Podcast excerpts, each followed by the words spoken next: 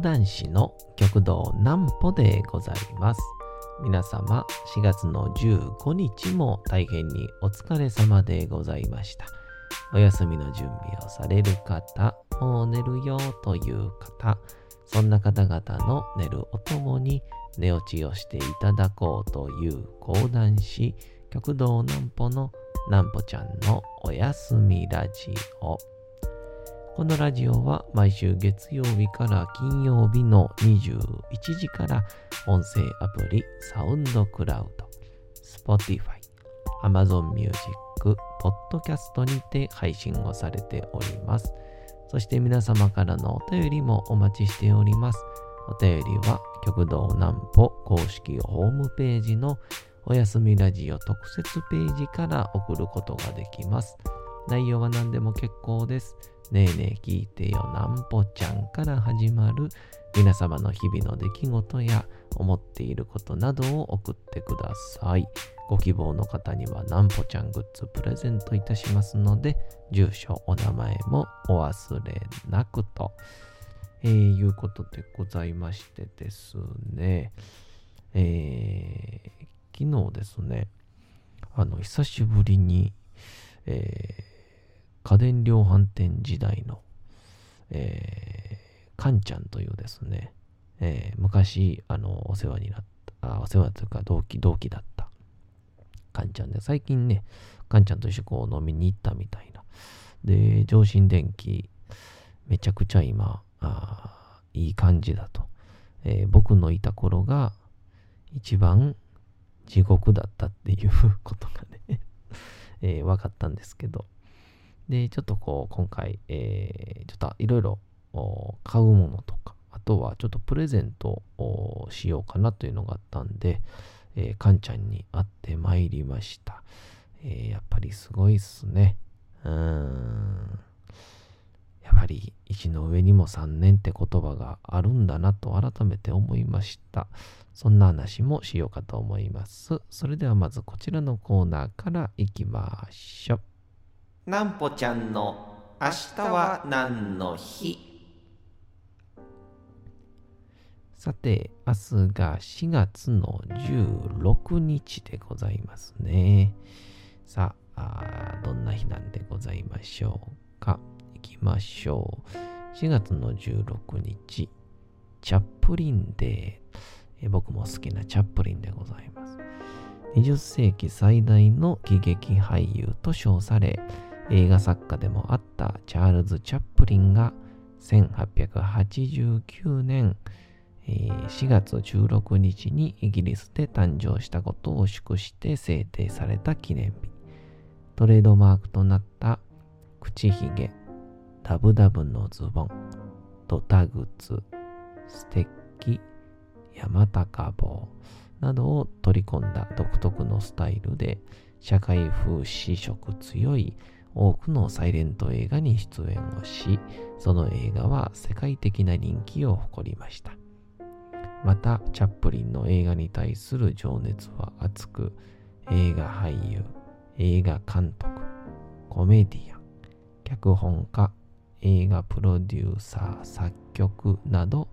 すべてを一手にこなしていた希代の映画マンだったと後世に語り継がれておりますということで、まあこのね、チャップリンにこう、スキー、そしてチャップリンを語ったらもうね、えー、なんぼでも喋れますっていう人は、本当に、えー、今溢れておりますけども、すごいですよね。で、この前あの、僕が今お手伝いしてる、あのー、なんだ、えー、読売新聞の、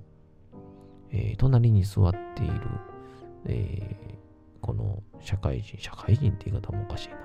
まあ、年齢ちょっと近い人なんですけど、が、あの、チャップリンが大好きでね、で、いろいろお話聞いてると、チャップリンの逸話とかいろいろ教えてくれるんですけど、その、チャップリンの、えー、日本チャップリン協会っていうのがありまして、その協会の会長は、えー、あれらしいですね。えっと、黒柳徹子さんらしくて。えー、僕そこで初めて知ったんですけどね。うん。えー、今なおこのチャップリンの映画の、まあ、いわゆる、まあ、前話したようなエヴァンゲリオンにおける考察みたいなね、この裏設定は何なんだろうかみたいな。今なおこのチャップリンの映画にはそれが、えー、後を絶たないということで、えー、今なおいろんな人を魅了する素晴らしい作品であります。チャップリンのお話を。で、僕もね、そんなにこう、うん、なんだろう、そういう教会の人みたいには詳しくないんですけど、チャップリン結構好きなので、えー、講談でですね、えー、チャップリン講談という喜劇王チャップリンっていうのをちょっと今作っておりまして、そのうちの、えー、幕開けと言いましょうか、一番始まりの物語ですね。それを今度4月の24日の、えー、南南の会というですね、えー、極道南紀南歩南野そして南雲兄さんの4人でちょっとやるというですね、えー、南陵門下と南左衛門門下がね。まあこれ世間一般的には何の意味もないことなんですけどね。僕らからしたら非常に、えー、大きな出来事というような感じでちょっとやりますんでね、えー、そこで、えーいわゆる客前初披露というような感じになると思います。またお時間ある方は、南南の会、4月の24日の昼の14時ですかね、土曜日、昼の14時から、えー、この花千鳥亭という、この花区は千鳥橋にあります劇場でありますので、えー、もしよければお越しください。そんなわけでございまして、今日はえー、お便りいただいております。行きましょう。ハンドルネーム、二丁目小町さん。いつもありがとうございます。ねえねえ聞いてよ、なんぽちゃん。何ですか、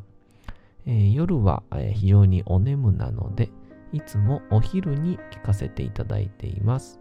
もともと落語は好きだったけど、千鳥亭が配信をしてくれるおかげで、講談も楽しいな。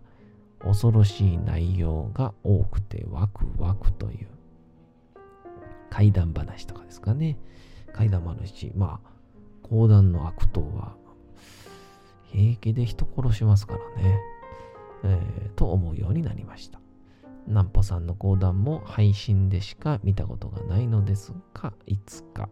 いろいろ元気の出ないこともありますが、えー、講談や落語を聞いて配信だとリアルな人間関係も考えなくていいし、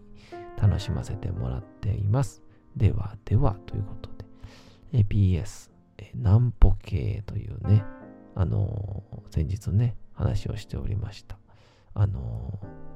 万歩計でね、南ポちゃんグッズで万歩計を作った時には、南ポ系に変えたいんじゃないかっていう。発売されたら買っちゃうかも。えー、万歩計は商標登録ですよということで。あ、そうなんですね。初めて知りました。へ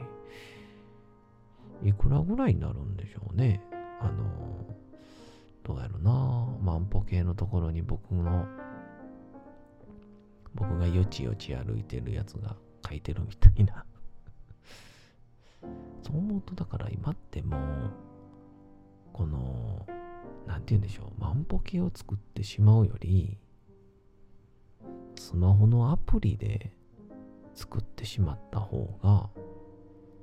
いいのかもしれないですよね。まあ、作る技術は一切ないんですけど、とりあえずね、言うてみますと。えー、まあそんなんで、そうですよね。この配信をすることによって結構いろんなところでね、えー、聞けるようになったということで、えー、二丁目小町さんは、ナンプちゃんグッズの送り先は書いてませんので、一度、一度送らせていただきましたが、今回はもう大丈夫ってことですかね。またね、えー、いろいろと違うシールもちょっと作っていこうかななんていう話もしておりますんで、えー、またよしよければお便り送ってください。でもなんかこの前、劇場でも話してましたけど、なんて言うんでしょうね。この、今、こう、大体人が、まあ1メートルないし1.5ぐらい、まあ、基本的には一席空くみたいな、あの感じで座って慣れてしまったら、もうかつてのあの密集状態というか、もうあれには戻れないですよね。うん。非常に、えー、感覚の間ものに慣れてしまいましたから、まあ、少しずつ電車なんかはね、人と人との間になんか座るときも、なんか嫌な顔されない雰囲気になってきましたけど、まあでも当分の間、この雰囲気は続くんでしょうね。えー気をつけていきたいと思います。あと講談とかね、落語もそうだったんでしょうかね。まあ講談なんかさらになんでしょうけど、あの、非常に暇つぶしの、うん、こん、なんていう側面が強かったみたいですね。うん。あの、落語がこう江戸中期末期から発展した時は結構みんなエンタメとしてこう見に行ってたらしいんですけどでもこの江戸時代とか、えー、明治の公爵場まあ講談師がやってる公爵場っていうのは本当に何やろな本当暇つぶしの場所みたいななんかこう行ってこらみたいな。あんた、どこ行くんだよ？ちょっと、公爵場で暇でも潰してくら、みたいな。あの、ほんと暇つぶしの場所。で、ゲンさん、最近どこ行ってんだい？どうせ公爵場で寝てるんでしょ？みたいな。あなんで全部江戸っ子弁かわかりませんけど。っていうように。で、昔はなんか、公爵士、講談師がやってても、えー、なんかみんなで囲碁とかね、将棋とか売ってたらしいですから、はい。全然、聞く気さらさらないみたいな。まあ、あれでしょうね。おじいちゃんが、見もせえへん社会人マラソン流してるみたいなもんなんでしょうね。ひたすら。まあまあ、社会人マラソンの人に悪いんで、まあ、テレビ全般ね。なんか音なかったら寂しいから、テレビでもつけとこうか、みたいな感じで、あまり興味のない、えー、再時代劇の再放送を流してるみたいな。で、たまに10人に1人たまにハマったりするみたいな。まあ、そんな感じのカテゴリーやったみたいですね。講談師というのは実はなので、そう思うと講談師が、なんて言うんでしょう、ちゃんとお給料もらって、えー、人前で出て呼ばれてってことをしてるのは、今もしかしたらですよ、一説では、実は講談師の今、いいところなんじゃないかっていう説もありますから、なんとも言えないですね。うん。まあまあ、社会情勢も違いますから、えー、もう少しあと10年ぐらいだったら、どうかどうか判断がつくんでしょうけど、そんな感じで、昨日、上新電機に行ってきまして、西宮今津店というね、まあ、店舗まで言っていいんかわかんないですけど、まあ、クレームではないですから、はい。カンちゃんというね、僕の上新電気時代の同期がいまして、もう研修期間だけでね、他の時期は全然違う店舗だったんですけど、でもあのたまに、えー、こう、メーカーの人とかとね、ちょっとこう、いろんなところ遊びに行ったりして、そしたらそこでたまたまカンちゃんと出会ったりとか。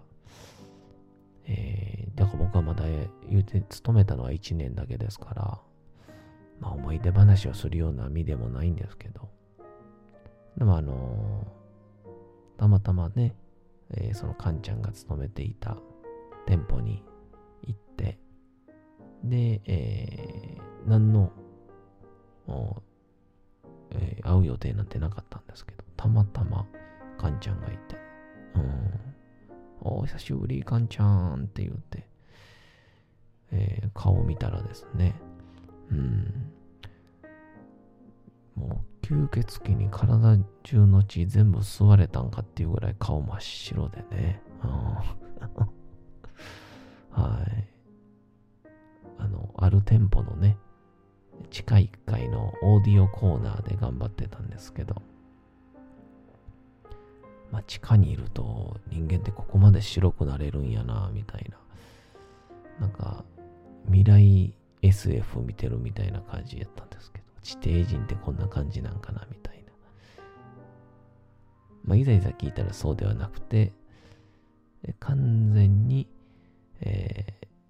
ー、店舗の店長の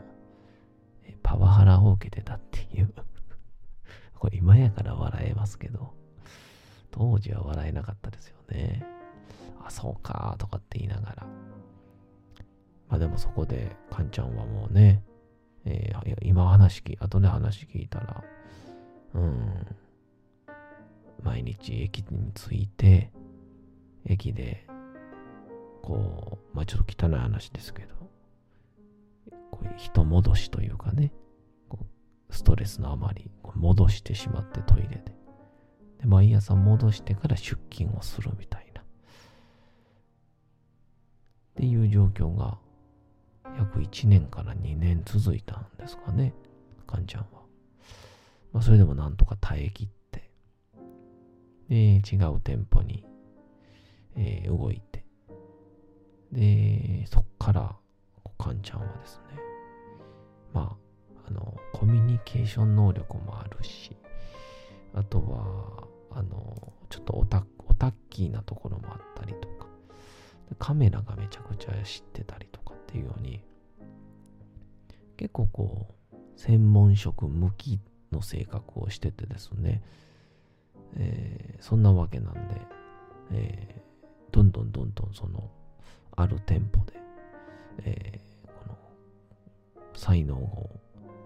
開花させまして、で、家電量販店において、えーまあ、いわゆる幹部候補というか、有力候補がつくエリアっていうのがね、季節コーナーって言って、あのエアコンをはじめ扇風機とか暖房とか、そういうところをこう、あの季節コーナーって言うんですけど、え、そこで、カンちゃんは抜擢されまして、で、そこからもう非常にね、数年ぐらいしか経ってないんですけど、えー、季節コーナーをもがむしゃらに、もう管理って非常に難しいらしいんですけどね、えー、エアコンから暖房から、えー、毎年夏場、そして冬場、秋、春、ずっとこう変わり続けますから、それも全部個人で管理して、えー、で、どんどんどんどんやって、ちょうど我々が今、社会人、ちょうど8年目になるんですかね。えー、今ではもう季節コーナーで抜擢されて他の店舗に行くみたいな、えー、まあおそらくそろそろこう役職もついてくるんじゃないかなという非常にすごい男でございます。えー、かんちゃんね、今、言っていいんかな西宮今津店にいますから えー、極道南歩に紹介されてきたって言って言ったら対応してくれると思います。まあ、あのそんなに急に安くはなりませんから、その代わり、え親切丁寧にいろいろ相談に乗ってもらえるというのが紹介の良さでございます。それではお次のコーナーに行きましょう。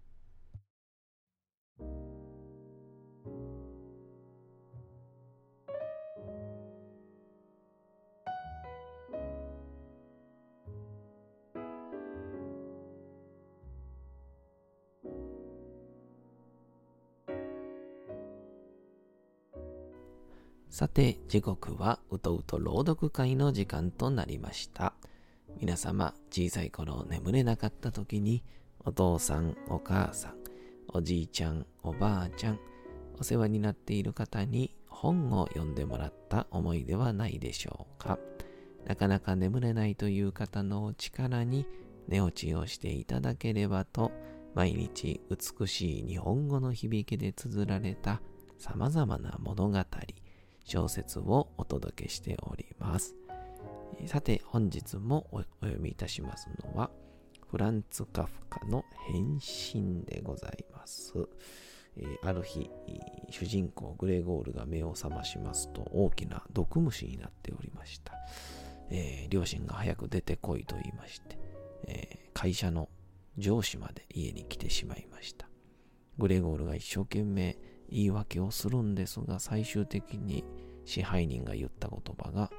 彼の言っていることが全く聞こえないという疑問でございました。それはなぜなんでしょうか？本日もお楽しみください。